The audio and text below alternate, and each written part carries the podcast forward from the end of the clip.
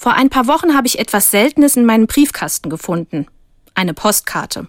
Vorne drauf unter anderem eine Windmühle. Ein Freund hat mir aus seinem Urlaub eine Karte geschickt.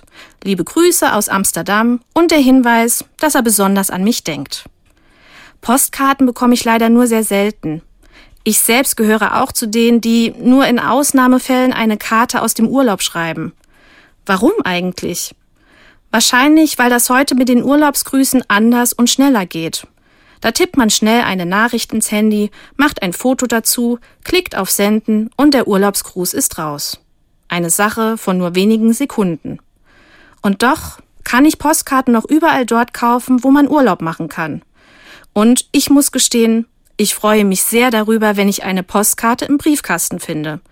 Es zeigt mir nämlich, der Schreiber der Karte hat an mich gedacht. Ich bin ihm wohl wichtig. Er hat Zeit für mich investiert. Anders als bei einer Textnachricht auf dem Handy muss er nämlich erstmal eine Postkarte aussuchen und diese kaufen. Dann genau überlegen, was schreibe ich überhaupt und dann noch nach einem Briefkasten Ausschau halten, damit die Karte auf den Weg gehen kann. Ja, eine Postkarte ist etwas Wertvolles für mich. Sie ist etwas, was ich in der Hand halten und an einem besonderen Ort aufbewahren kann.